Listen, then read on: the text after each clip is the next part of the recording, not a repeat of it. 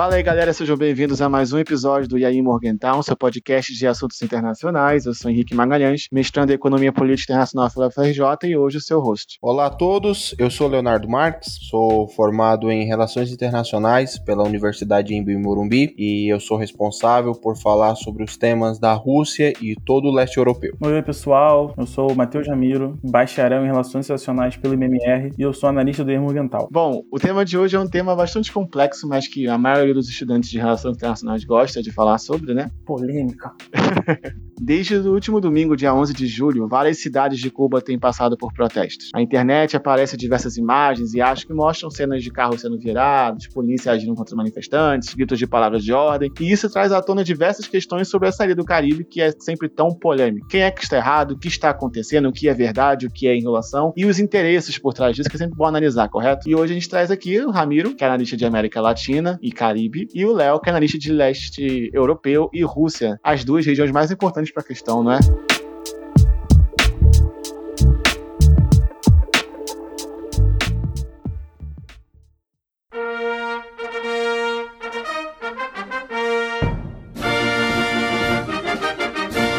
Antes de analisar o contexto atual, é sempre bom a gente voltar um pouco no passado. Fazendo essa breve contextualização, eu vou pedir para os meus dois analistas maravilhosos aqui falarem. O que fez o país chegar a essa realidade atual? O que aconteceu no passado que fez Cuba chegar a essa realidade atual? Então, eu vou primeiro eu vou fazer uma leve contextualização. O Léo realmente é uma pessoa que o a carga histórica dele, eu acho que dos três é, é a mais ampla assim. Então, vou fazer uma contextualização leve, depois o Léo vem e, e despeja tudo em vocês ouvintes. Bom, Cuba é uma ilhazinha, uma ilha ilhazinha assim, no Caribe, que gerou muita polêmica ao longo dos anos. Acho que todos vocês sabem, eu não preciso também entrar em todos os detalhes. É, Cuba teve uma revolução na década de 60 e a partir daí uh, ela passou a se tornar, ela foi uma das principais zonas de influência no mundo no contexto da Guerra Fria. Porque você tinha uma base, vamos colocar assim, entre aspas, obviamente, uma base aliada soviética, uma base aliada do comunismo, no, na, na, no portal de na porta de casa dos Estados Unidos. E ao longo dos anos, com que a gente pode relacionar com questões questões militares, econômicas e sociais dentro da ilha e fora da ilha. Uh, o país passou por muitas transformações, a população passou por muitas transformações, a política do país basicamente continua a mesma, até pouco tempo atrás. Obviamente, a, a, ditadura, a ditadura cubana continua, mas de uma forma um pouco diferente, com, vamos colocar assim, um poder político diferente em relação aos seus habitantes. O que Cuba vive hoje é nada mais nada menos que o reflexo do que aconteceram nos últimos é, 60 anos dentro do país. As questões econômicas atualmente são bem problemáticas, as questões sociais estão cada vez mais alarmantes. O país tem falta de internet, o país tem falta de, uh, de, de, de, suprimentos e tudo mais. E está completamente isolado aqui na. Vou colocar na América Latina. Com alguns aliados aqui, alguns aliados ali, mas um país completamente isolado no mundo capitalista. Então, você junta isso com uma ingerência muito grande da, do regime atual do país e você começa, a, assim, vamos colocar, a pegar fogo o cenário, o cenário social dentro do país. Então, eu acho que, como o Léo vai explicar, é uma série de, de, de de, fatores internos e externos, pressões externas e pressões internas, repressões e tudo mais, que levaram Cuba à, à situação atual. É, e é importante ressaltar que, como o Henrique já falou, nós vamos mostrar os dois lados da moeda. Então, assim, tem culpado? Tem culpado. Os dois são culpados? Os dois são culpados. Já vou dar esse spoiler para vocês e vocês vão saber por quê. É muito importante quando a gente vai analisar qualquer situação internacional, né, Ramiro? E o Léo também. A gente olhar do modo, do modo pragmático. Então, a gente tem que olhar todos os culpados, independente de espectro político ou opinião pessoal. Então, a gente passa a informação e é isso e cabe ao ouvinte definir o que, ele acha mais errado, mais certo. Aí a opinião é pessoal. Mas antes de convidar o Léo para poder dar aquele tutorial maravilhoso que o Léo tem a capacidade de dar sobre a União Soviética, porque Léo dá uma aula de União Soviética, eu vou pedir, Ramiro, para você fazer aquela introdução sobre o que, foi a Guerra Hispano-Americana e a Revolução Cubana, para a gente poder entrar nessa relação já da, do governo de Cuba, revolucionário e comunista, com a União Soviética. Então vamos lá. Cuba, assim como grande parte, maior parte dos países da América Latina, com exceção do Brasil, obviamente, foi colonizado pela Espanha. A Guerra Hispano-Americana foi uma guerra é, relacionada à independência cubana. O Léo pode me corrigir se eu estiver errado, mas os Estados Unidos se, vamos colocar assim, se intrometeu, se intrometeu nessa guerra para ajudar Cuba a se tornar independente. Aí tudo bem, até aí tudo bem, você teve uma guerra que tornou Cuba independente. E Cuba, num, num determinado momento, passou a ter um ditador. E a Revolução Cubana, ela entra, ela se encaixa. Eu vou falar de maneira rápida, obviamente, porque não é um episódio de duas horas, e eu sei que vocês também não querem ficar chutando sua história. Cuba passa a ter um, um ditador. E Fidel Castro, junto com seus amiguinhos, uh, pensaram numa revolução. Obviamente, com seus ideais, os seus belos ideais relacionados à revolução isso aí cabe a vocês decidir ou não. E através dessa revolução, eles tomaram o poder no país. E talvez Cuba é, fala-se muito, principalmente na América Latina e aqui no Brasil, a questão do comunismo, do comunismo, do comunismo, do comunismo venezuelano, do comunismo chinês e tudo mais. Cuba é o principal exemplo de, da, da política e de como um, um país ele se auto-intitula comunista e coisas do tipo. Cuba foi muito aliado da União Soviética e Cuba sofreu um embargo assim que a Revolução é, Cubana tomou o poder no país, assim que Fidel Castro tomou o poder no país. Então, a Revolução Cubana é determinante para essa história, principalmente a Revolução Cubana, porque foi através dela que quem está no poder hoje, as oligarquias cubanas que estão no poder hoje, elas entraram no poder nessa época, no, na década de 60, mais precisamente. A gente tem que entender que essa revolução propiciou a entrada de um novo modelo de governo no país, um modelo de governo que queria, vamos, vamos citar exemplos, por exemplo, a questão do combate ao analfabetismo, a criação de um sistema único de saúde, a questão de você trazer as terras privadas para o governo e você fazer uma redistribuição dessas terras. Só que, como nós sabemos, a, a política ela pode, ela é prática e conceitual. Então, muitas vezes, quando você, a maior parte das vezes que você propõe uma revolução, isso é uma questão histórica. Você pode analisar por qualquer revolução que foi feita, inclusive a Revolução Americana. Quando você propõe uma revolução e você propõe um modelo político, todos os modelos políticos, a maior parte deles, né, vamos lá, é quando você os propõe em termos conceituais, eles são perfeitos, imaculados. Só que quando você traz isso para uma realidade de um país latino que tem os problemas de todos os países latinos, que tem um povo que não se cala e que não, e que não desiste do, e que luta por si, é, isso, isso muda as coisas mudam e não é fácil, como se parece. Principalmente você se tornando um dos centros da, das atenções do sistema, do sistema internacional, como Cuba se tornou. Muito pela questão da proximidade com os Estados Unidos. Cuba é do lado dos Estados Unidos, pessoal. Pega o um mapinha e vê. Cuba é do lado dos Estados Unidos. E é irreal, é impensável na época. Se eu chegasse pra você e falasse assim, pô, tem uma base soviética. Não uma base necessariamente, mas vamos colocar assim, uma base, uma zona de influência soviética. Tipo assim, ah, eu moro aqui do lado, teu vizinho é soviético, basicamente. Isso é muito complicado para a época que os Estados Unidos vivia, para todas as questões que, que importavam nesse momento e para a zona de influência. Hoje em dia isso ainda existe, mas na época da, da Guerra Fria, a influência, o poder político que você tinha sobre outras nações era muito importante e era vital. E você perder o poder político para uma ilha que está do lado da, da sua costa foi muito complicado e afetou demais e afeta até hoje a política cubana. Como o Ramiro já havia iniciado, já havia, já havia dito, a história de Cuba com os Estados Unidos não começa necessariamente na Revolução Cubana. Começa na Guerra Hispano-Americana, entre 1898 e 1903, onde os Estados Unidos se envolvem no processo de independência de Cuba e depois passa a ocupar Cuba após a vitória contra os espanhóis. E esse processo ele entra por toda a década de 10, 20, 30, 40, 50, envolto em golpes, eleições fraudulentas. E nesse nisso vai chegando até o governo Fulgêncio Batista, que era um governo altamente pró Estados Unidos, altamente pró aos empresários e ao comércio com os norte-americanos. Porém, ele era extremamente corrupto e era um ditador brutal. Nesse meio tempo, diversos revolucionários capitaneados por Fidel Castro, é, insatisfeitos com a situação do país, é, iniciam uma guerrilha de três anos, entre 1956 e 1959, contra o governo de Fulgêncio, sagrando-se vitorioso, e chega ao poder em Cuba em 59, os revolucionários. Como isso, tudo isso muda? É, muda tão repentinamente. O, qual o ponto, foi o ponto central do rompimento das relações entre Cuba e os Estados Unidos? Quando o Fidel chegou ao poder, a sua primeira medida foi nacionalizar todo e qualquer tipo de empresa vigente em Cuba, sobretudo as empresas norte-americanas presentes em Cuba. Os norte-americanos protestaram, fizeram pressão, os cubanos man se mantiveram nessa, nessa posição de força. Os Estados Unidos rompe as relações com Cuba. Fica esse clima de tensão até janeiro de 61, quando a CIA financia é, expatriados cubanos, é, ex-membros do governo de Batista, para invadir, literalmente invadir Cuba, na região ali de Playa Girón, é, no litoral ali do Caribe, em janeiro de 61, menos de 20 dias depois da posse do presidente John Kennedy. Essa tentativa de invasão, ela é logo descoberta e esmagada, fazendo Cuba sagrar-se vitorioso mais uma vez. E em resposta, o governo Kennedy, é, através da, de diversos organismos internacionais, entre eles a OEA, Organização dos Estados Americanos, baixa um bloqueio econômico com Cuba. A todos os países que têm relações econômicas com os Estados Unidos estavam proibidos de ter relações econômicas com Cuba, lançando um amplo e contigioso bloqueio econômico. Esse bloqueio, essas sanções econômicas, elas se aprofundam no ano seguinte, em 1962, quando os, os serviços de inteligência dos Estados Unidos descobrem que os soviéticos instalaram 110 mísseis balísticos de médio alcance em Cuba, iniciando a famosa crise dos mísseis, que quase levou o mundo à Terceira Guerra Mundial. Foi o ponto de foi o ponto no qual a Guerra Fria por muito pouco nos tornou-se guerra quente. Bom, a situação é resolvida, Khrushchev e Kennedy entram num acordo,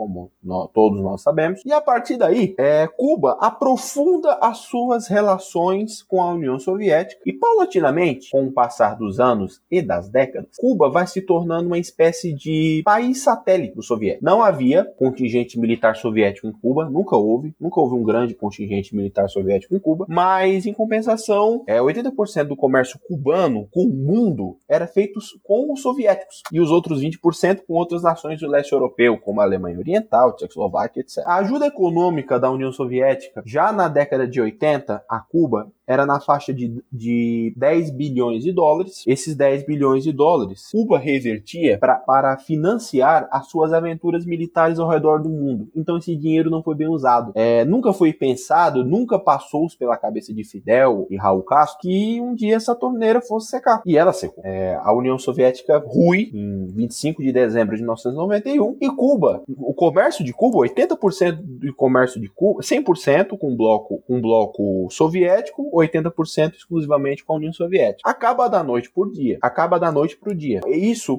paulatinamente, começa a causar grande satisfação entre os cubanos, inclusive os pró-regime, ou pró-regime, os cubanos pró-regime, e o país quase que por muito pouco não entrou em violenta confusão social. E aí, Morgental? E aí, Morgental? E aí, Morgental? E aí, Morgental? Essas aventuras que você citou, Léo, isso me faz até lembrar que existem relatos da, de participação cubana na Guerra do Vietnã, em apoio ao Vietnã do Norte, sendo que é uma coisa que não tem nada a ver com Cuba. Cuba não precisava ajudar, correto? Correto, Henrique. Na verdade, Cuba não entrou só, não teve uma pequena participação só na Guerra do Vietnã. Cuba enviou tropas para a Síria durante a Guerra do Yom Kippur em 73. Cuba enviou tropas em 74 para Angola, ah, desculpa, em 75 para Angola para apoiar o MPLA contra a UNITA, é, a organização antagonista, o MPLA, dentro, da, dentro do contexto da Guerra Civil Angolana. Enviou tropas em 1976 para Moçambique. É, então, durante a década de 70 e 80, Cuba esteve envolta em aventuras militares mesmo, entrando, entrando em combate aberto com tropas da África do Sul, tanto em Moçambique quanto em Angola. É, dentro do contexto da Guerra Fria, é, através de, de estudos e documentários, muitos oficiais soviéticos eram contra essa, essas aventuras militares de Cuba, porque Cuba se lançava, Fidel lançava os militares nessas campanhas militares com seus generais, e depois a União Soviética tinha que correr atrás para repor as perdas militares cubanas e salvar muitas vezes Cuba de desastres militares, como houve, por exemplo, na Guerra do Yom Kippur. Os cubanos, é, inicialmente, eles entrariam em apoio às tropas sírias é, para reocupar as colinas de Golã. Mas de repente ele estava em confronto aberto com Israel. Então isso é o Fidel assumia grandes riscos e grandes compromissos e os soviéticos tinham que depois segurar a batata quente, literalmente. Então esses gastos, digamos que estratégicos para poder fazer com que Cuba participasse da, das empreitadas de grupos ligados ao bloco socialista durante a Guerra Fria, faria com que houvesse um certo desagrado por parte popular. Então eu queria saber de vocês, a gente está tendo agora essas manifestações em Cuba, mas já houveram manifestações antes em Cuba? Já houveram alguma treta lá que o povo mostrou que não estava curtindo muito? Já. Bom, é, é, se você for fazer a, a, relação entre as coisas, você vai chegar nesse ponto. É, a, as maiores manifestações que Cuba já enfrentou foram em 1994 até 1996. Por quê? Porque com o fim da, da União Soviética, como o Léo falou, a, a, balança comercial cubana ficou destruída. O PIB cubano ficou destruído. Pra você ter uma ideia, as manifestações uh, desse ano, elas estão relacionadas às questões econômicas, porque o PIB do país caiu 11%. Só que o PIB do país em, 2000, em 1993 caiu 14%, para você ter uma ideia. É porque, querendo ou não, a, a, ditadura cubana, ela consegue a maior parte, ela conseguiu ao longo dos anos, principalmente com o fim da União Soviética, suprimir o barulho na maior parte do tempo, porque você consegue manter é, uma, uma, como é que eu posso colocar isso? Uma situação estável até certo ponto. Mas quando você vê o país afundado em questões econômicas, isso é mais difícil, porque a população começa a, a, a o burburinho aumenta e fica mais difícil você controlar. Principalmente agora que a gente vive numa época muito globalizada, com informação, com imagem de tudo, então fica muito complicado. Mas a população cubana, ao longo do tempo, ela sempre demonstrou algumas insatisfações, como qualquer outra população faz. É, obviamente que existe uma repressão do governo cubano e uma e aí a gente pode colocar também uma a mídia, ela faz um espetáculo muito grande disso, porque Cuba é um espetáculo. Não no sentido lúdico, é um espetáculo porque tudo que acontece em Cuba repercute muito, principalmente aqui, porque tem são muitas coisas debatidas no Congresso americano, são coisas debatidas na muito debatidas na mídia, aqui no Brasil. O Brasil é um país que se, se não tá dando opinião a favor, tá dando opinião contra Cuba. É só você ver de, as declarações do presidente, declarações de ex-presidentes. Então, assim, é um assunto que, principalmente para a América como um todo, vamos colocar do norte ao sul, é um assunto que gera muito barulho. Então, qualquer coisa que aconteça lá, pequena ou grande, não vou entrar nesse mérito agora, faz muito barulho, gera muito, muito atrito e muita confusão aqui dentro. Então, talvez seja um dos temas mais sensíveis da América, em termos de saber lidar. E só complementando o que o, que o Ramiro está dizendo, quando em 93, quando o PIB de Cuba caiu 14%, Cuba, é, dois anos antes, vinha de projetos ambiciosos. Além dessas campanhas militares, Cuba iniciou, e a passos largos, um programa nuclear. Cuba chegou a construir uma usina nuclear, que não chegou a ficar pronto porque a União Soviética ruiu. E quando houve essas manifestações, em 94 e 96, Cuba só não ficou mais isolada do que a Coreia do Norte para vocês verem o nível de isolamento que Cuba atingiu. Realmente, nenhum país do mundo queria fazer negócio com Cuba, porque não queria ficar mal com os Estados Unidos. Então, o que, que aconteceu? Houve manifestações de até um milhão de pessoas em Havana, saques, quebra-quebra, mais ou menos o que está acontecendo agora, tá? É, a, a, situação chegou a um ponto tão crítico que Fidel foi para as ruas pedir calma à população. Afirmou que seria um tempo difícil, que seriam tempos difíceis, mas que logo passariam. As manifestações arrefeceram, claro que também junto com uma pesada repressão. Só que, é, em contrapartida, começou a haver uma crise humanitária, porque as pessoas começaram a pegar boias, barcos, barcaças, o que podia flutuar e corriam para a Flórida. E as autoridades americanas começaram a ter muitos problemas. Cuba fica a 140 quilômetros de Key West, que é na Flórida. Então, Cuba fica a 140 quilômetros quilômetros do território norte-americano. Então é uma situação muito incômoda para os americanos. Essa situação ela ficou muito incômoda a um ponto que o presidente na época, o Bill Clinton, é, começou a pegar essas pessoas, esses, esses imigrantes, e começou a prendê-los em Guantánamo, para você ver o ponto que a situação chegou. E outra coisa, começou a haver um movimento de cubanos na Flórida chamado Irmãos ao Resgate. O líder desse movimento era um ex-piloto da CIA que, com outras pessoas, pessoas juntou-se em pequenos aviões e começou a, a, sobrevoar o território cubano, espalhando panfletos, pedindo para que continuasse os protestos contra o governo e começando a jogar alimentos, mesmo um programa de, de ajuda e propaganda humanitária, vamos dizer assim. Isso enfureceu Fidel. É, esses voos fizeram mais de 100 voos e o último desses voos ocorreu num dia muito simbólico, no dia do aniversário da Revolução, 1 de janeiro de 96. Eles sobrevoaram Havana, não podiam sobrevoar Havana Havana, eles desobedeceram as ordens. Dois aviões de combate decolaram de, de Havana e abateram dois desses quatro aviões dessa empresa, irmão, dessa organização Irmãos ao Resgate. E isso enfureceu a comunidade cubana que reside nos Estados Unidos e que é fortemente anti-Fidel e queria uma resposta dura,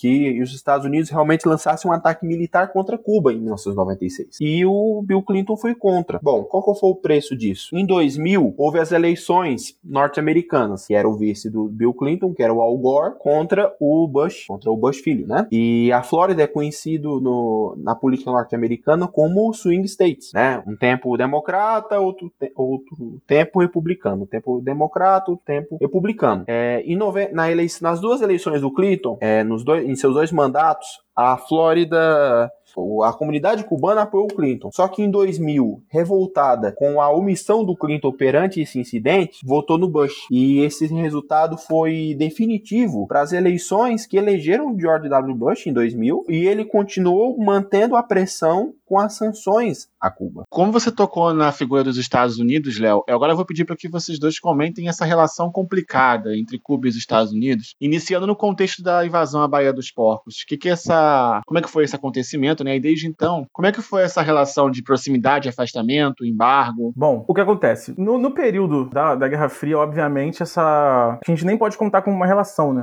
Vamos dizer assim. Depois foi o que o Léo falou. O, o Clinton, ele é um cara mais moderado, né? Ah, vamos colocar assim na política política estadunidense, ele é um cara mais moderado. Em alguns pontos, obviamente. O Bush é o Bush, eu não preciso nem dizer nada. Uh, em relação ao Obama, muito foi discutido em termos do, do embargo. Alguns pontos são muitas cláusulas que envolvem o embargo. Então, assim, você desfazer isso é muito complicado. Não é algo fácil, realmente. E o Obama, ele, ele sofreu uma pressão de um lado e pressão do outro para você desfazer isso, obviamente. Porque Cuba poderia ser uma zona de influência estadunidense se você não houvesse toda essa questão. É, ela poderia vir a ser agora, por exemplo, né? Até certo ponto ponto. Mas ele tentou desfazer algumas coisas, ele conseguiu até desembaraçar algumas coisas, mas não foi o suficiente. Porque o, o Obama, ele, ele tem todas as questões dele. É, tem gente que ama o Obama, tem gente que odeia o Obama. É, ele teve que lidar com uma crise econômica, então não foi um dos pontos focais, assim, da política estadunidense. Uh, o Trump, é o Trump, eu acho que eu não preciso nem dizer nada, né, em relação a isso, para vocês já entenderem o que, que ele poderia ter feito. Ele foi, ele apertou o embargo de maneira a, a tornar a situação ainda mais difícil. E o Biden, ele não falou nada, basicamente, ele não fez promessa nenhuma em relação a Cuba, na campanha dele, né? Então, assim. Na verdade, ele falou que, no, que não iria se aproximar de ditadores e queria se,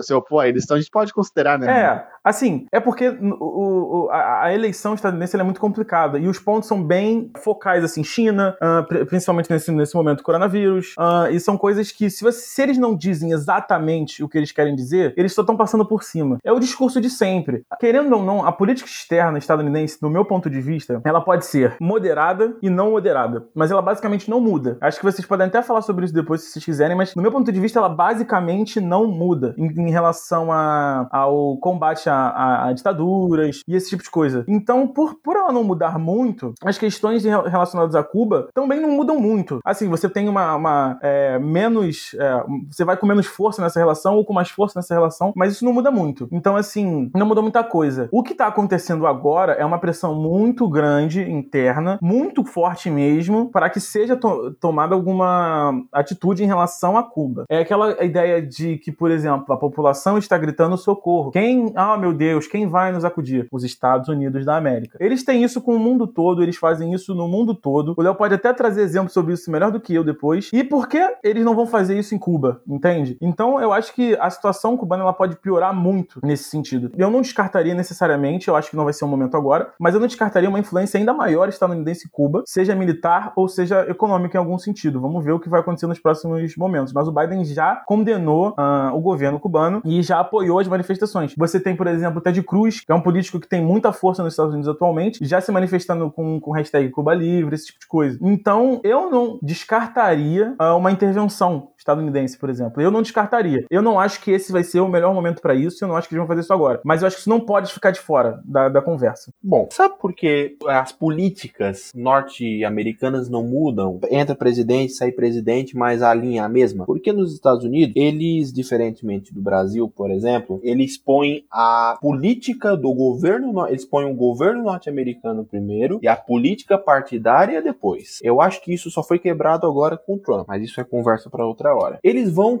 assim, o governo de Cuba está sofrendo um embargo há exatamente 60 anos, né? Nesse período tivemos presidentes democratas e tivemos presidentes republicanos, né? Tiveram, né? É, democratas e republicanos. E a situação não mudou. A situação manteve a mesma. É, na verdade, ambos os presidentes, eles, eles esperam através das, das do bloqueio econômico e também é, da sociedade interna, né? Da sociedade cubana que reside, né? Em Cuba, não os expatriados, que eles mesmos se levantem enfrentem e derrubem o governo para os americanos poderem quererem intervir. O Biden não vai intervir, Ramiro. Eu acho que assim, eu acho que ele vai deixar a coisa rolar. Ele vai ver até onde, até onde vai. Ele não vai repetir o mesmo erro do Clinton, entendeu? Eu acho que ele não vai repetir o mesmo erro do Clinton, porque, na minha opinião, o Biden é o presidente democrata mais pragmático. Talvez seja um dos presidentes democratas mais pragmáticos da história, entendeu? O Obama não. O Obama tinha uma agenda, uma agenda livre, tinha uma agenda aberta. O Obama queria, tinha uma ideia de mudar o mundo, entendeu? Por dizer assim, negociou com os iranianos, negociou com os cubanos, negociou com a Coreia do Norte. É, tudo bem, houve, houve avanços e houve avanços e retrocessos. Mas o, Biden, o Biden, ele é um cara que ele é muito pragmático. Ele vai ver até onde vai, entendeu? E assim, ele tá esperando é, Cuba apertar cada vez mais a repressão para o governo americano poder fazer uma pressão junto com a OEA e aí o governo cubano tomar alguma atitude nisso. Eu acho que assim, as manifestações em Cuba são um reflexo de 50, é de 60, né, de 62 anos de, de partido único. É, o país basicamente por sanções ou sem sanções, porque às vezes as sanções elas são usadas muito como muleta para esconder os problemas ou esconder a própria incompetência do Partido Comunista Cubano em, em reformar o país. Cuba parou dos anos 50 e aí muito da mentalidade dos políticos cubanos ainda está naquele período. Eu vi é, essa semana o, o, atual, o atual presidente cubano, o atual líder cubano, o, o Cameu, falando: ah, quem está fazendo essas manifestações são anti são anti-revolucionários, são contra-revolucionários. É como se a revolução fosse semana passada, aquele velho e bom discurso é, de quando uma ditadura ela começa a realmente ela começa a sentir o peso das ruas, entendeu? E que adota essas velhas nomenclaturas anti-revolucionários, anticomunistas, é, são inimigos da revolução. Né? Então, eu acho que assim, eu acho que chegou o um momento, isso desde o governo Obama, eu acho que chegou o um momento que, desde a saída do, do, do Raul Castro, chegou um momento que Cuba chegou na encruzilhada, entendeu? Ou eles, ou, se eles se abrirem para o mundo, o partido acaba. E se eles não se abrirem, o país se acaba, entendeu? Então é algo bem complicado, porque a, é, Cuba, é, o que salvou muito, o que salvou Cuba de um desastre total foi a aproximação de Cuba com a Venezuela, num período de alta das commodities no final da década de 90 até a metade dos anos 2000, até o começo dos anos 2000, a, a década de 10, né, vamos dizer assim, quando houve a morte do Hugo Chávez e a entrada do Maduro e a coisa começou a, a se deteriorar e a Venezuela embarcou num buraco e, e aparentemente está levando Cuba junto, porque na Guerra Fria Cuba, a economia cubana era atrelada com os soviéticos. Agora a economia cubana é atrelada com os venezuelanos, num período de baixa. E aí, Morgental? E aí, Morgental? E aí, Morgental?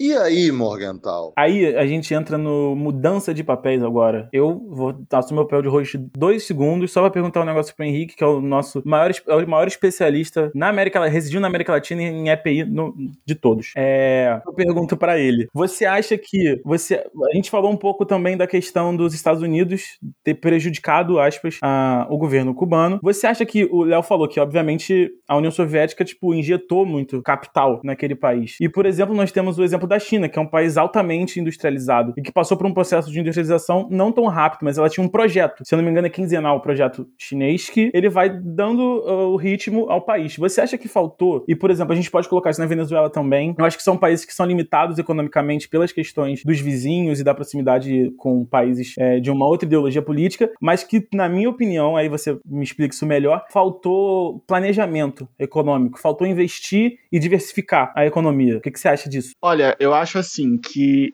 abordando o contexto cubano, não tem como comparar com o contexto chinês, porque a China é quase um mundo à parte. A China tem uma quantidade exacerbada de habitantes. Tem, isso faz com que você consiga é, ter um mercado consumidor muito grande. Então, se você tiver um dinheiro para poder injetar na economia, meio que a roda começa a girar e vai girando cada vez mais rápida, porque ela consegue crescer com o mercado interno. Não que ela não queira vender para o mundo, mas ela consegue crescer muito com o mercado interno. A gente está falando de um bilhão e meio de pessoas. Isso na realidade de Cuba. É, a Cuba é uma ilha. É uma ilha no Caribe, com uma quantidade muito pequena de pessoas pessoas e com uma, um território muito limitado. Então, a expansão econômica de Cuba já tem uma limitação. Já pode falar isso. Se Cuba focasse, talvez, no segundo setor, seria industrializando, no caso, aí seria outros 500. Mas como Cuba segue aquele padrão latino-americano de economia primária, focando em agroexportação, com algumas exceções, acaba que você tem uma limitação no seu crescimento. E dentro do, do regime cubano, assim, a ideologia econômica por trás disso tudo, meio que não se importa muito com esse crescimento é, exacerbado da economia e tal. No caso, pela ideologia em si, Ramiro, não sei se estou conseguindo me fazer ser compreendido. Então, há uma limitação de crescimento, tanto geográfica quanto ideológica. E quando houve um avanço, quando houve um crescimento, esse dinheiro que foi gerado não acho que foi bem investido. Então, não se criou um resguardo caso a União Soviética quebrasse. E aconteceu. Então, foi um choque. Cuba, atualmente, é, eu faço parte daquele grupo que não acha que Cuba vai ser invadido pelos Estados Unidos. Agora, eu acho que o que está acontecendo agora pode ser o estopim de uma coisa maior, porque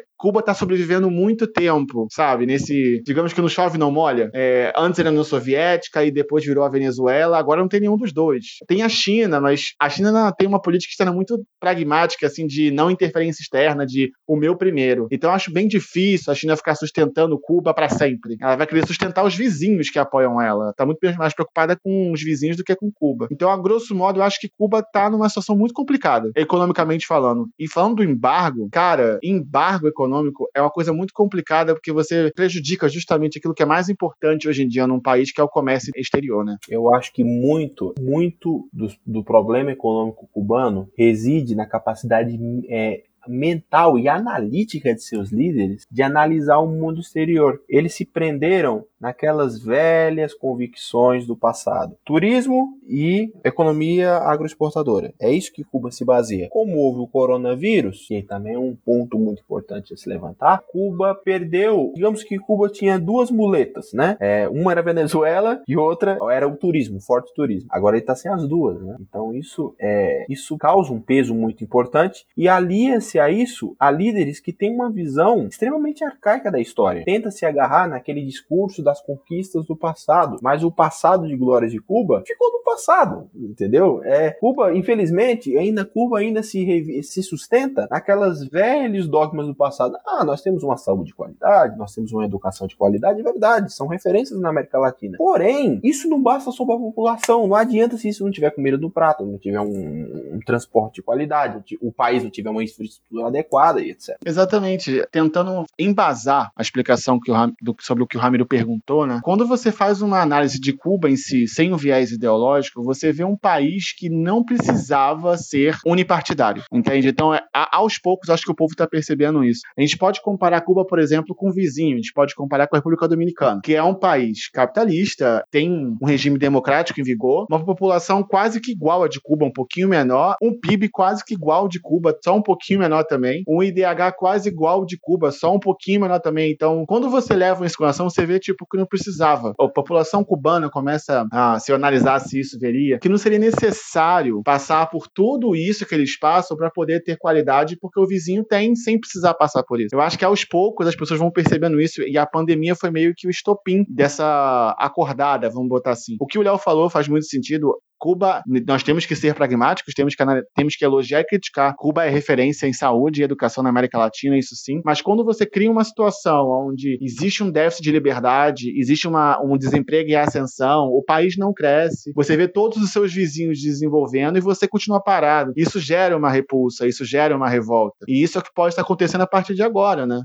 Já, na verdade, já vinha acontecendo, mas agora foi, digamos que aconteceu, deu um estopim, né? E eu com certeza diria que tem dedo americano nisso. Eu não, eu não duvido muito, porque os Estados Unidos são famosos por fazer isso no mundo inteiro. Quem sou eu para dizer que não fizeram agora? Quanto ao embargo, apenas falando para o nosso ouvinte especificamente sobre embargo, é, o embargo é muito citado no contexto cubano porque atualmente o comércio internacional é muito importante para os países. É uma receita que os países ganham que ele pode investir em muitas coisas. A China cresce o que cresce por causa do comércio internacional também. E alguns países no mundo, como é o caso da Coreia do Sul, do Japão e alguns países europeus, como é o caso da Holanda, por exemplo, eles crescem por causa do comércio internacional. Se não existisse, eles não seriam o que são. Então, quando você vê um país que é pequeno, com população pequena, que é uma ilha no Caribe, e esse país não pode vender, no caso para quem quer, porque existe um embargo americano, então todos os países têm medo de comprar, isso limita muito as exportações e, consequentemente, desenvolvimento, isso limita a, a criação de empregos, ao, ao aumento da renda e assim vai. Então, o país vive praticamente num, numa estagnação econômica. Há um desenvolvimento, mas bem aquém do que poderia ser. E está assim há, há, quase duas décadas em Cuba, desde a época que o Léo citou e que o Ramiro citou, lá das manifestações anteriores, que houve um, uma queda do PIB cubano. Esse crescimento cubano é muito pequeno e agora, por causa da pandemia, houve um decréscimo gigante também. E também citando o que o Léo falou, com a crise na Venezuela, Cuba meio que perdeu um, uma das muletas que ajudava. Então, sem o turismo, que é cargo-chefe, sem o apoio venezuelano, eu acho que seria questão de tempo para poder acontecer uma coisa dessa em Cuba. Sim, vocês falaram uma questão importante do turismo. É, Cuba geralmente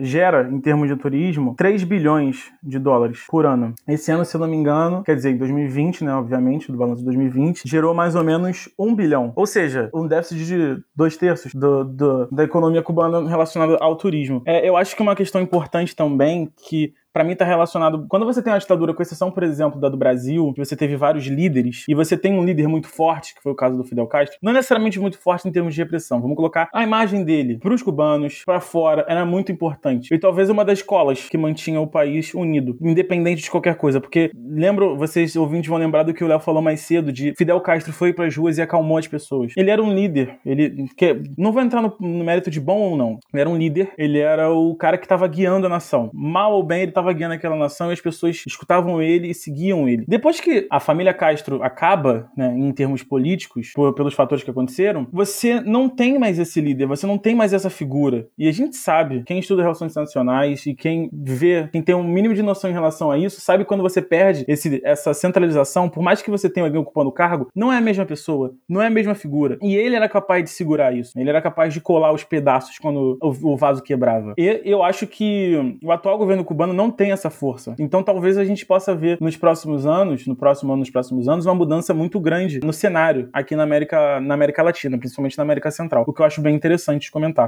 E aí, Morgental? E aí, Morgental? E aí, Morgental? E aí, Morgental? Agora abordando mais sobre a, a conjuntura atual que a gente está abordando, né? Com o cenário na Venezuela, com o novo governo dos Estados Unidos, com a pandemia, a gente pode dizer que atualmente o governo cubano está muito desgastado, incluindo até o que Carmelo acabou de falar quanto à a, a, falta de um ídolo, vamos botar assim, a falta de do salvador da pátria, que no Brasil, gente, todo mundo costuma buscar, não é mesmo? Por mais que ele não exista. Mas eu queria saber de vocês, assim, como que vocês acham que o regime cubano vai lidar com as manifestações? E eu queria também aproveitar isso para poder fazer uma pergunta dentro dessa pergunta. Como vocês acham que os países, principalmente da OEA, latino-americanos, incluindo os Estados Unidos e o Brasil, vão reagir com isso? Porque a gente costuma dizer em relações internacionais que não é só a política interna que mexe com a política do país, né? A política externa também. Então, por exemplo, se alguma coisa acontece em Cuba, as eleições do ano que vem podem ser afetadas por isso. Se alguma coisa acontecesse para bem ou para mal. É, isso é bem complexo, mas acontece. Então, eu queria que vocês pudessem falar sobre isso. Como vocês acham que o governo vai lidar com as manifestações e o que vai acontecer nos países da América por causa do que está acontecendo em Cuba? Se vai haver alguma mudança para bem ou para mal, incluindo o posicionamento americano, porque, de acordo com algumas pesquisas que foram realizadas alguns anos atrás pelo US Today, dois terços dos americanos são contra o embargo, mas não há previsão de que o embargo vai acabar. Mas também existe um forte apoio dos cubanos americanos para medidas extremamente pesadas contra Cuba, o que é meio que irônico, né? Tanto que a gente tem o Marco Rubio, que é um político de ascendência é cubana, que é do Partido Republicano e é extremamente conservador. Mas enfim, deixa aí a resposta para vocês. Bom, primeiramente vamos para Cuba. Eu acho que, como eu disse antes, Cuba teve uma, um PIB cubano caiu 11%. E os, e os medidores da OEA projetam um crescimento de 2% desse ano. Ou seja, você só deixa de estar em crise quando você reverte essa balança. Então, provavelmente vão vir anos muito difíceis para a economia cubana. Eu acho que vai depender muito de como o governo vai agir, principalmente em relação à sua postura para com o mundo. Talvez eu acho que isso dite mais do que qualquer outra coisa qual vai ser, qual vai ser o futuro cubano. É, se vai ter um alinhamento, se ele vai procurar um outro tipo de alinhamento, se ele vai se jogar para cima da China e tipo, me ajude por favor, se ele vai procurar é, abrir um pouco mais o seu comércio internacional. Isso fica a cargo deles. Eu acho que seria o ideal, até para você para manutenção, no caso, não o ideal para mim, mas vamos fazer uma análise prática para eles, para manutenção da, do regime cubano. Isso deve ser feito, porque senão você não tem condição econômica e social para manter um, um, regime. Se a população tá insatisfeita e você sofre pressão externa, dependendo do tipo de regime, da fragilidade desse regime, você não consegue mantê-lo. Então, pro, pro regime continuar em Cuba, não tô torcendo para isso, ou torcendo ou tô contra, não vou entrar nesse mérito. Mas manutenção dele, ele precisa concessões, vamos colocar assim, de maneira mais. Tem que agir de maneira pragmática. Cara, a, a Guerra Fria acabou tem muito tempo 30 anos que você não tem mais essa divisão assim. É, tem que crescer, se colocar no mercado, tem que mudar. Se você não mudar isso, você não chega a lugar nenhum. Não tô dizendo se tá certo ou se tá errado, mas se você não mudar isso, você verdadeiramente não vai conseguir se mexer. E Cuba é um país muito atrasado, então tem um caminho muito grande a percorrer em relação aos próprios vizinhos. Lá, o Brasil. O Brasil é o Brasil, né? Então isso também afeta as eleições que vão ter ano que vem. Eu acho que de maneira secundária, mas afeta, porque você tem o, o, o atual governo brasileiro com o Bolsonaro, que é um crítico ao comunismo e à esquerda e ao plano maléfico do, da esquerda de dominar o mundo e o Brasil é, e matar o Papa e acabar com a religião, seja lá o que for. Mas ele vai continuar batendo no, no, no, no regime cubano e agora ele tem, vamos colocar assim, ele tem pano para manga, ele tem justificativa para fazer isso. E o principal adversário dele no momento, o Lula, já se manifestou no Twitter condenando as atitudes de países que querem intervir, supostamente intervir em Cuba, defendendo o, governo cubano, falando sobre que Cuba seria uma Holanda se não tivesse o um embargo. É. Então, assim, eu acho que tirando os delírios que a gente tem na nossa política e nas, nas afirmações que os candidatos têm, eu acho que isso vai ser uma questão secundária devido a todos os problemas atuais do Brasil. Uh, a gente vive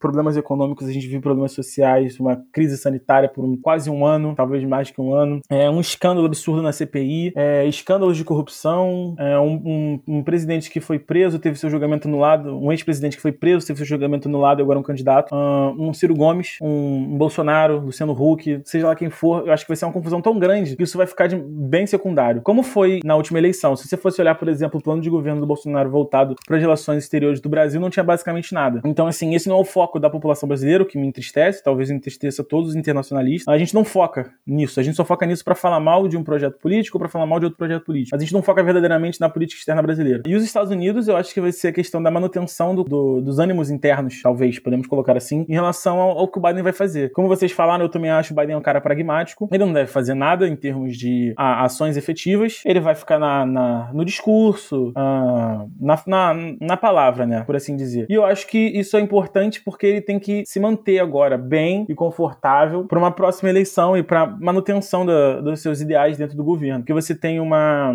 é um Senado dividido e que vai fazer muita pressão na cabeça dele, é, a população vai fazer muita pressão na cabeça dele. E eu acho que agora é mais um momento de manutenção mesmo, sabe? De, de olha, eu, eu vou falar isso aqui, vou falar isso aqui, mas a gente vai ficar aqui. Então, eu acho que é mais ou menos isso. Os outros países da América Latina, como a OEA, a OEA é um, uma organização que se a gente ficasse, se a gente fosse fazer um podcast sobre isso, talvez fosse o podcast mais confuso da história, porque a OEA talvez seja uma das organizações mais confusas que existem, no sentido de não fazer sentido nenhum. Muitas das decisões, muitas das opiniões, o próprio, a própria Constituição do OEA, a Carta do OEA, ela é extremamente confusa, já, na, já como, como manual de regras, manual de instituições, vamos colocar assim. Então, assim, eu acho que a OEA por OEA, ela já aceitou de volta Cuba, a ONU tem pedidos dentro das Nações Unidas para você é, cancelar, né, analisar o, por fim aos embargos econômicos para Cuba. Então, eu acho que vai ser a manutenção disso. Eu acho que depende muito mais do que vai acontecer internamente, de como o regime vai se manter ou não se manter dentro do país, do que para fora. E as, e as reações vão vindo através disso. Eu acho que não é um, vamos colocar, uma interrogação assim, Cuba, e eu acho que talvez traga uma dinâmica diferente para quem estuda relações internacionais, principalmente na, nas Américas, né? Bom, Ramiro, assim, falar de Cuba partindo da, da ótica de seus vizinhos é um pouco é um pouco complicado, um pouco embaraçoso, sobretudo falando de Brasil, né? Brasil, eu acho que é o país que mais se importa com Cuba e Venezuela na América Latina, na América Latina não, na América total do Canadá até a Terra do Fogo é o Brasil. Por quê? Porque, porque não suscita opiniões, suscita-se paixões. Um lado acredita que a ditadura cubana precisa ser erradicada da face do planeta e que todo mundo lá é comunista e é bandido. Enquanto o outro lado fala que o governo cubano está sofrendo uma campanha golpista e de desinformação por parte dos Estados Unidos. É, e isso, de certa forma, dependendo do agravamento da crise cubana, cubana, se continuar, se, se ela, né, se houver o aprofundamento da crise cubana, ela vai ser usada como pauta eleitoral ano que vem, com certeza. E, sobretudo, pelo atual presidente da República, que vai utilizar o argumento que é, os, que governos anteriores financiaram a ditadura cubana e que, e por causa disso, sem esse dinheiro agora, o país entrou em crise e está à beira de um colapso. Enquanto um outro lado vai falar que Cuba está sofrendo uma perseguição, né? Uma perseguição é, injusta por parte dos Estados Unidos, que é o grande vilão do mundo. E finalizando a minha parte, falando explicitamente sobre Cuba, é, o que eu penso é o seguinte: se o governo cubano não fizer concessões à população, ficar nessa velha retórica, que, é, nessa retórica de nós e eles, quem vai sair perdendo nisso é o próprio governo cubano, porque basicamente eles voltaram a ficar teoricamente isolados do mundo mais uma vez. Então eles vão ter que abrir concessões, sobretudo na, nas áreas de direitos humanos e nas, e nas áreas, sobretudo nas áreas no que tange eleições, entendeu? O, o próprio povo cubano escolher os seus representantes dos altos cargos eletivos da nação, né? É mais basicamente o que eu tinha para falar. Quanto a, a mim, assim, se eu pudesse apenas fazer um adendo quanto ao que vocês falaram, eu diria que uma vez me perguntaram por que que uh, a China, o governo chinês, ele, apesar de suas diferenças para o governo cubano, é, ele tem algumas particularidades bem parecidas com como também um regime é, unipartidário, também existe determinada repressão, vamos botar assim. Mas por que que lá a população não se movimenta contra o governo e em Cuba está, estaria acontecendo? Eu diria que a questão é, é praticamente econômica. É, a China está em desenvolvimento, as, as pessoas estão com a renda aumentando, estão aparecendo empregos, o país está tá crescendo, está se desenvolvendo. Então você é aquela coisa, não quero mexer no time que está ganhando. Então por que, que eu vou querer tirar o, o Partido Comunista Chinês do governo se eu tenho o metrô na porta de casa, se eu estou com um emprego muito bom, se meu filho está fazendo uma faculdade muito boa e, enfim, se todo mundo tem acesso à educação, à saúde e tal, a, meio que você cria um ambiente onde ninguém vai querer se preocupar com política, vai se preocupar mais com a própria vida. Mas o atual cenário cubano é, seria, o, seria o antônimo disso. Seria quando você tem um regime parecido, mas você não tem um estado de bem-estar social igual assim. Você não tem um país se desenvolvendo, um país crescendo economicamente, desigualdade diminuindo. Você tem, é claro, algumas coisas acontecendo de bom, como, como o Léo falou, como o Ramiro falou, é, relacionado à, à saúde de primeira qualidade, educação maravilhosa, mas ao mesmo tempo você tem um país muito atrasado, que é, muitas pessoas que visitam Cuba dizem que parece que voltaram no tempo, tem um setor automobilismo atrasado, você tem é, fábricas atrasadas, uma escassez de fábrica, uma dependência agroexportadora, uma dependência do turismo. Isso faz com que seja um país extremamente, como o Ramiro falou, parece que está vendo no passado, do ponto de vista econômico e político também, né? Mas enfim, quanto à parte exterior a Cuba, eu vou apenas fazer cura as palavras dos dois, porque eu acho que o que vocês falam do Brasil foi perfeito. É, se lá der tudo certo, vai ser bom para um lado, se lá der tudo errado, vai ser bom para outro, porque eles vão usar isso para poder fazer palanque. Então, é. Agora eu vou fazer a, a última pergunta para vocês, que eu gostaria muito que vocês falassem sobre isso para o nosso ouvinte poder saber a, a, opinião de vocês. Depois eu posso até falar também, gosto de falar. Né? Vocês acham que a mídia internacional está sendo parcial quando fala dos protestos? Ou você acha que está havendo aquela imparcialidade que, ao meu ver, não existe, não é mesmo? E dentro disso, o que, que vocês acham sobre o embargo americano? Vocês acham que ele vai continuar ou ele está com os dias contados nos próximos anos? Considerando que o Biden está pensando em vir à reeleição, né? É, bom, como já, como acho que foi a Ilana que me colocou como especialista em jornalismo, porque eu namoro uma jornalista, né? como especialista, não há, não vou citar nomes, não posso falar o nome dela porque ela é famosinha, é, ninguém é pode é famosinha. é, pessoa pública. Não existe imparcialidade. Não estou dizendo aqui também que o jornalista é de esquerda ou de direita, não é isso. Mas existe linha editorial. E a linha editorial dos jornais, se você for pegar o Globo, por exemplo, o Estadão, a Folha, cada um tem a sua linha editorial. Por muito tempo foi vendido essa ideia do medo ao comunismo, a ameaça comunista na, na América Latina, principalmente na América Latina. Né? No mundo isso também aconteceu, mas aqui é, é, muito forte isso. Não acho que a mídia faça necessariamente isso, não acho. Mas o, o, o, destaque negativo que é dado às questões cubanas, ela é muito maior, isso é evidente, do que a outros lugares. Você teve manifestações nos Estados Unidos extremamente violentas no ano passado, extremamente violentas. As pessoas invadiram o Capitólio americano, estadunidense, perdão. As pessoas invadiram o Capitólio, invadiram. Você tem noção do que, que é isso? Você tem noção de, do, do, do quanto quanto isso é, vamos colocar assim, uma ameaça à democracia, até certo modo, você tem, por exemplo, países que os Estados Unidos apoiam no Oriente Médio que violam direitos humanos de maneira sistêmica. É algo que está na estrutura de governo. E você não tem essa crítica como você tem em Cuba. Mais uma vez, não estou dizendo que você não tem que criticar. Qualquer violação de direitos humanos é uma violação de direitos humanos. Aqui, em Cuba, na Arábia Saudita, na Coreia do Norte, nos Estados Unidos, na Inglaterra, seja onde for. Só que eu acho que, por se tratar do que é, por se tratar. É, é um lugar muito midiático, é muito fantasioso, sabe? Cuba, ah, você é comunista, vai para Cuba, sabe? O, tanto um lado quanto o outro pintam Cuba de uma maneira que não necessariamente não é verdade. Então você vê um lado elevando algo que não tá necessariamente nesse patamar e o outro lado diminuindo algo que não tá necessariamente nesse patamar de seriedade, vamos colocar assim. Então eu acho que existe sim um exagero eu não vou dizer uma parcialidade necessariamente, porque o jornalista ele faz notícia, ele produz a notícia também. Além dele ter as informações, é um trabalho árduo, convivo com uma jornalista sei, é um trabalho árduo, não tô aqui desmerecendo jornalistas, longe disso. Só que ele também produz isso, no sentido de ele tem uma linha a seguir acerca disso. Não necessariamente é culpa dos jornalistas, a, a, a linha editorial do jornal é, permanece a mesma. Então eu acho que, não vou dizer perseguição, porque eu acho que sou muito vitimista, isso porque eu não acho que necessariamente seja uma perseguição. O, o, o jornal Globo não quer derrubar o, o, regime comunista cubano. O Jornal Globo passa as notícias dessa maneira porque eles têm essa visão em relação ao regime. Eu acho que essa é a parte que as pessoas não entendem. Não é que você queira derrubar ou destruir. Você tem essa visão. E essa visão, é, ela passa no seu jornal, no, no, no seu noticiário e, e, por aí vai, na internet, seja onde for. Nós, como analistas, nós tomamos esse cuidado porque nós somos analistas. E mesmo assim, é complicado. O Léo pode falar, o Henrique pode falar, qualquer um que passa aqui pode falar que é, a não ser quando você traz necessariamente algo, um fato histórico que é conhecido por todos, até esse fato histórico, ele tem uma carga de parcialidade nele porque ele é contado de um lado. Então, assim, será que a gente estaria hoje falando de Cuba é, nesse sentido se a União Soviética continuasse existindo? Se ela fosse hoje a principal economia do mundo? Não sei. Então, eu acho que a parcialidade ela é real, não existe nada imparcial assim. Nós tentamos ser imparciais na maior parte do tempo, nós somos pragmáticos na maior parte do tempo.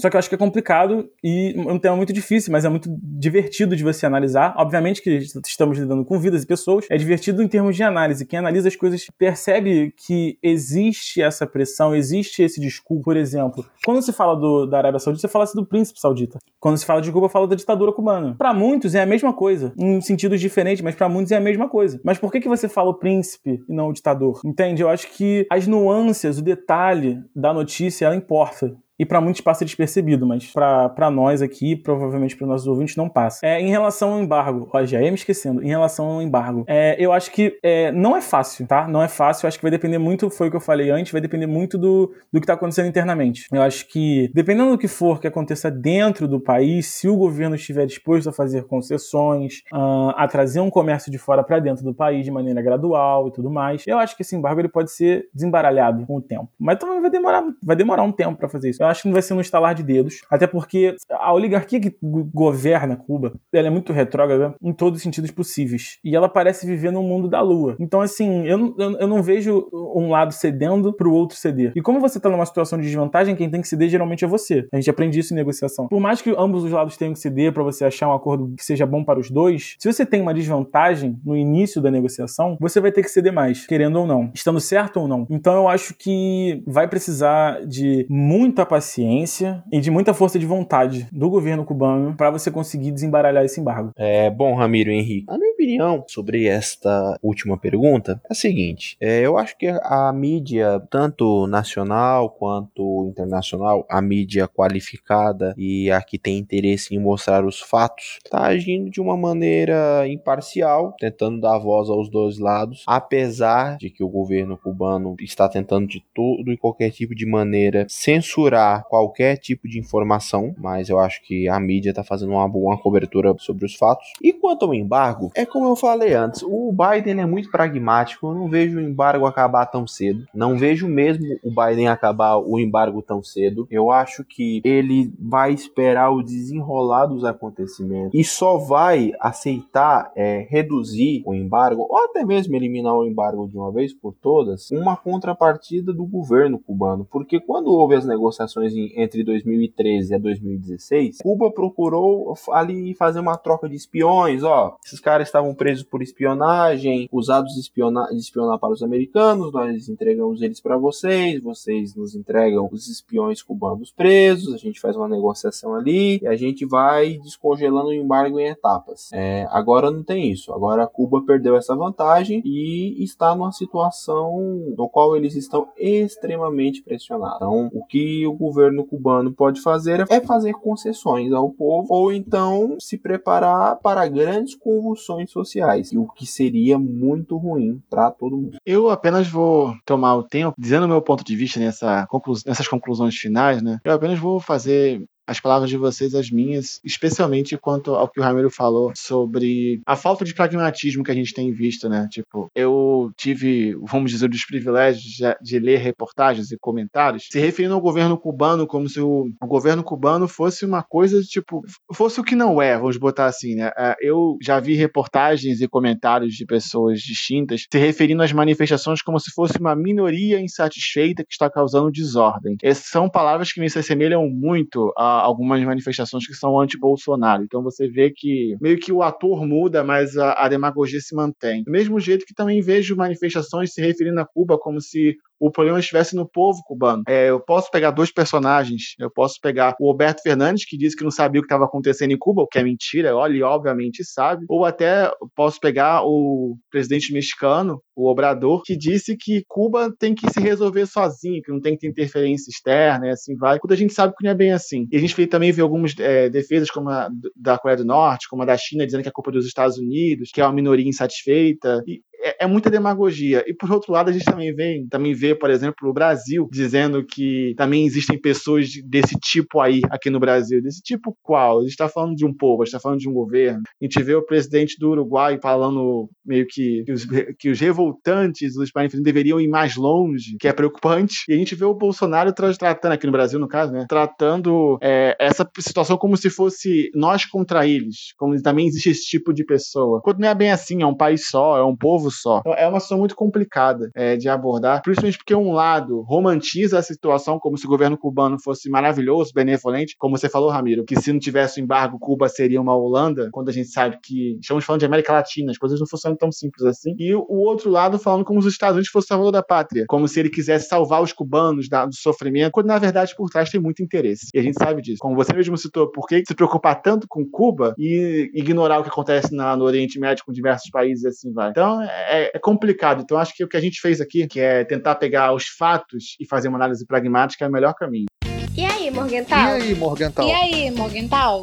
E aí, Morgental? Então eu vou dar esse espaço final para vocês poderem fazer as considerações finais e a gente finaliza o episódio. Começando pelo Ramiro, caso você queira falar alguma coisa. Não, eu só queria agradecer mais uma vez eu adoro falar muito com pessoas que eu gosto, principalmente sobre temas interessantes como esse. Eu acho que é um debate extremamente válido, foi o que o Henrique falou. É, eu acho que cabe a nós, como internacionalistas, como analistas, o pessoal que escuta podcast, até quem não escuta podcast, se informar em relação aos temas, para você não ficar falando besteira em relação às coisas, seja de um lado, seja do outro. Eu acho que você. Tudo bem, a gente faz brincadeiras na faculdade sobre esse tipo de coisa, obviamente, todo mundo faz brincadeiras, mas quando a coisa fica séria, a gente não pode simplesmente levar tudo na brincadeira. O nosso nosso presidente ele surgiu como um meme. E hoje ele é presidente da República. E isso foi levado como brincadeira por muitas pessoas, inclusive pessoas que hoje são contra ele brincavam em relação às falas dele. E isso levou ao que a gente está vivendo hoje até certo ponto, né? Obviamente com outras questões envolvidas. Mas o que eu quero dizer é que é um assunto extremamente sério, é uma população que passa por muitos problemas e não existe salvador da pátria. Não existe país que vai salvar aquela pátria, não existe um indivíduo que vai salvar aquela pátria. É muito trabalho, ah, é muita organização ah, e é muito cuidado, principalmente. Eu acho que é algo que as pessoas em geral não entendem. É preciso muito cuidado quando se fala e se faz política, principalmente política voltada para a população, políticas públicas, por exemplo. Uh, não adianta, a gente já falou isso aqui várias vezes, não adianta você ter uma saúde ótima, uma educação ótima e as pessoas passarem fome. Não, não adianta elas não terem direitos, que as pessoas querem direitos. Elas têm esses exemplos fora do país delas. Não tô entrando nem se está certo se está errado, mas são questões muito complexas. E tem pessoas que vão priorizar uma coisa e tem pessoas que vão priorizar outra. Não quer dizer que você está certo que você está errado. Eu acho que não, no momento em que a gente vive, eu acho que não dá para colocar eles contra nós até certo ponto, obviamente. Principalmente numa população que sofreu por muito tempo. Cara, são 60 anos de embargo econômico. É um país extremamente atrasado. Sim, sinceramente, vocês acham que a população daquele país não sofre, assim como a nossa sofre pelas questões que a gente vive? É muita ingenuidade, seja por um ponto ou pelo outro. Não tô falando de nova política, pelo amor de Deus, não é direita ou não é aquela coisa de nem direita nem esquerda, não é isso. Mas eu acho que existem pontos a serem debatidos que você pode falar de questões positivas e de questões negativas. Se você pode fazer isso, você pode achar é, um consenso para você sair dessa situação, que primeiro eu acho que deve ser resolvido, que é o caos humanitário que o país vive e que viveu por causa da Covid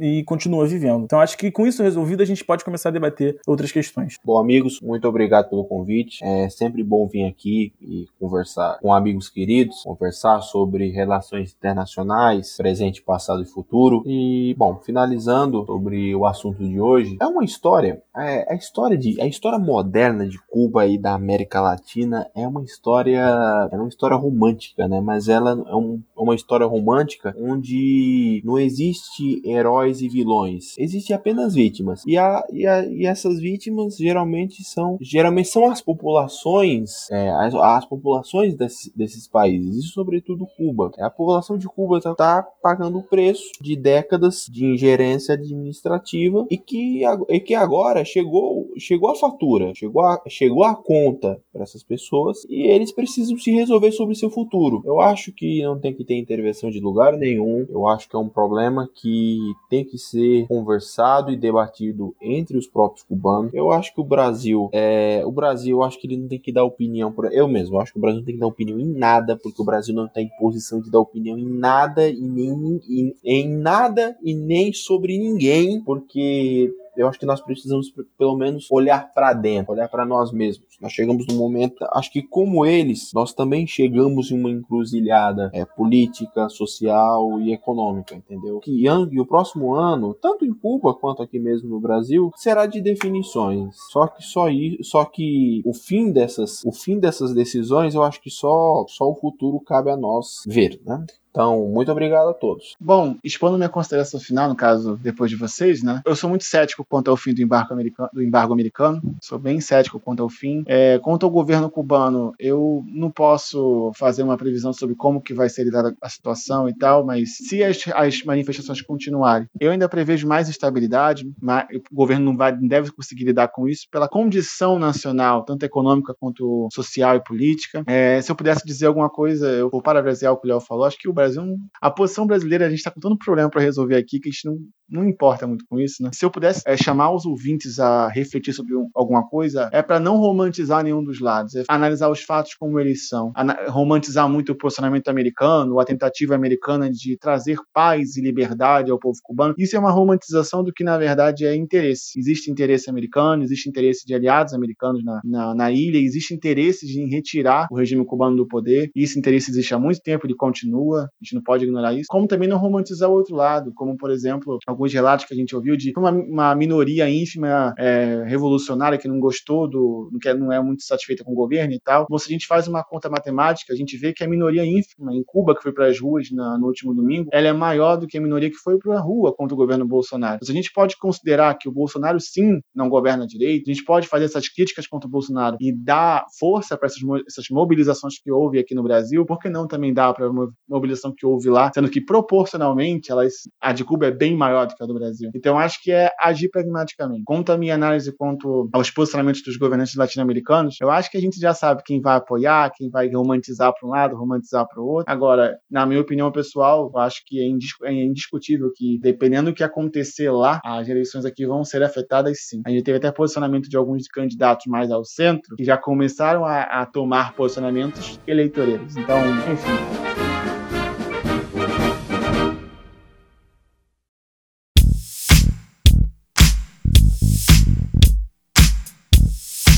Este foi mais um episódio do em Morgental. Semanalmente a gente se aprofunda em eventos relevantes para o mundo e para o Brasil, com a participação de nossa equipe de analistas, além de convidados especiais. Hoje aqui nós temos o analista Leonardo e o Matheus Ramiro. Caso você queira comentar ou sugerir alguma pauta, basta entrar nas nossas redes sociais ou enviar um e-mail para imorgental.com. A sua sugestão é muito importante para gente. Não se esqueça do H em Morgental, hein? Siga a gente nas redes sociais, no Facebook, no Instagram, no Twitter, no LinkedIn. O AI Morgental pode ser acessado nas principais plataformas de áudio, incluindo o Spotify Spotify, o Apple Podcast, todas as outras que eu não vou lembrar o nome de tudo. Siga a gente, não perca nenhum episódio. A gente posta episódio semanalmente às segundas-feiras. Eu vou ficando por aqui. Lembre-se de ficar em casa se tiver que sair, use máscara, não perca o dia da vacina. Até a próxima.